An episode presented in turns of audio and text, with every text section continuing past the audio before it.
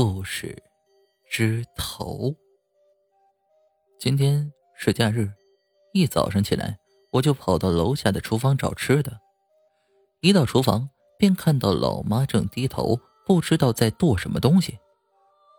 我走到老妈身旁，看看今天吃什么。糖醋排骨、清蒸鱼、酱牛肉，太好吃了，好棒啊！我欢呼起来。有这样的老妈真幸福。但一转头，吓得我屁滚尿流。我看到了非常骇人的景象，应该说，我没看到应该出现的东西。我的老妈没有头。我大叫了一声，向后跌坐在地上。喊什么喊？害得我差点切到手。老妈也被我吓了一大跳，气急败坏的说道：“你你你！”我震惊的无以复加，双手抖个不停。怎么了？老妈放下菜刀，双手在围裙上抹了抹。再正常不过的动作，在我眼中却非常诡异，因为没有头。我站不住似的，几乎是爬着离开了厨房。一出厨房就撞上了刚起床的老爸。礼拜天你在鬼叫什么呀？老爸一面说，一面抓着肚子，肩膀以上依旧是空荡荡的一片。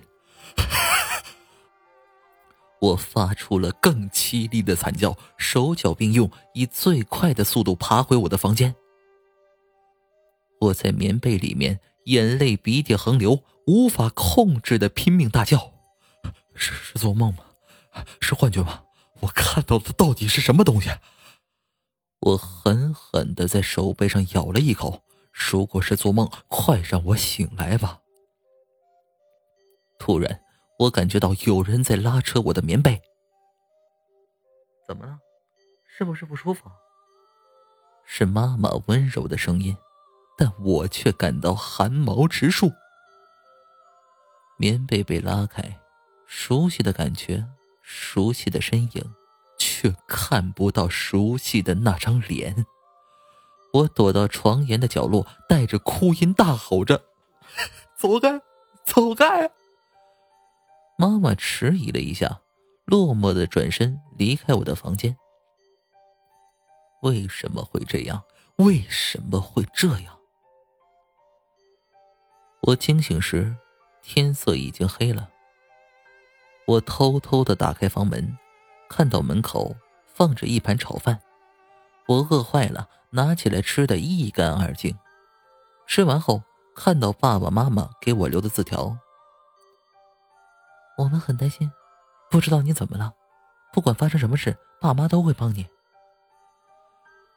我擦干眼泪，努力去思考任何理由，到底是合不合理。但我却找不出半点头绪。手机的铃声，着实让我吓了一跳。我接了起来，是女友小山。你怎么了？伯母说你不舒服。小山在电话的另一端着急的说着：“我我看不到我爸妈的头。”我努力保持冷静。什么？什么意思？我不懂。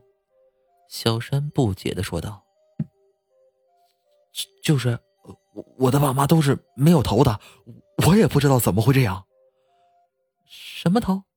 你等我，我过去。”挂了电话，我突然想到什么似的，努力按着按键，想找出我跟小山的照片。照片上，亲昵的两个人靠在一起，可是。依旧没有头，包括照片上的自己。我的心凉了半截，一阵寒意从背上窜到我的头顶。儿子，你没事吧？还好吗？啊啊，我还好。爸，可以在门外陪我聊天吗？啊，好。于是。我们就隔着一道门说着今天的怪事儿。妈妈也来了，小山也来了，他们安慰着我：“隔着房间门，我感受到了他们的关心，他们依旧是我熟悉的家人。隔天，我们决定去医院。我不敢看镜子里的自己，一路上，小山握着我的手。熟悉的温度，熟悉的感觉，我却再也看不到以前那美丽的脸庞。每当我抬起头，看着没有头的小山，总是不忍再多看下去，于是又低下头。车窗外，两个没有头的小男孩正在踢着皮球。打闹成一片，公园里有个无头的小女孩在放风筝。这个世界依旧正常运转，不正常的似乎只有我一个人而已。是我脑子出问题了吗？我敲了敲自己的脑袋，我摸着自己的脸颊，手指感受到皮肤的触感，脸颊也感受到颤抖的手指。怎么会这样？到了医院，做了一连串的检查，无头医生们在我身上敲来敲去，无头护士们将冰冷的仪器装在我身上，拆了又装，装了又拆。结论：一切正常。于是我们又去看心理医生，然后我跟一个无头的心理医生聊了半小时天。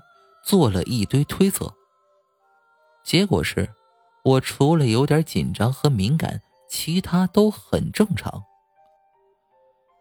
在没有办法的情况下，心理医生介绍我们用催眠的方式，他们有一种新的催眠仪器，用共振的方式刺激脑波，释放出潜意识压抑的烦恼和恐惧，能够改善幻视的现象。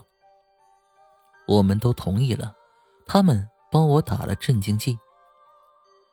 我在仪器前的病床上与家人约定，明天下午来接我。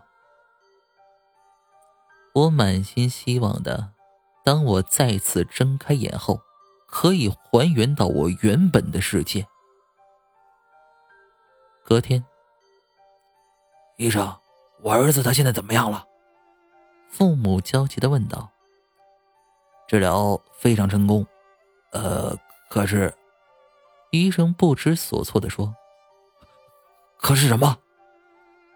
呃，今天早晨治疗结束后，你儿子非常高兴，拥抱了我们所有医生，大喊着‘我正常了’。呃，但是当他高高兴兴的去上厕所时，我们听到了很大的惨叫声，你儿子用拳头打碎了镜子。”用碎片把自己的头割了下来。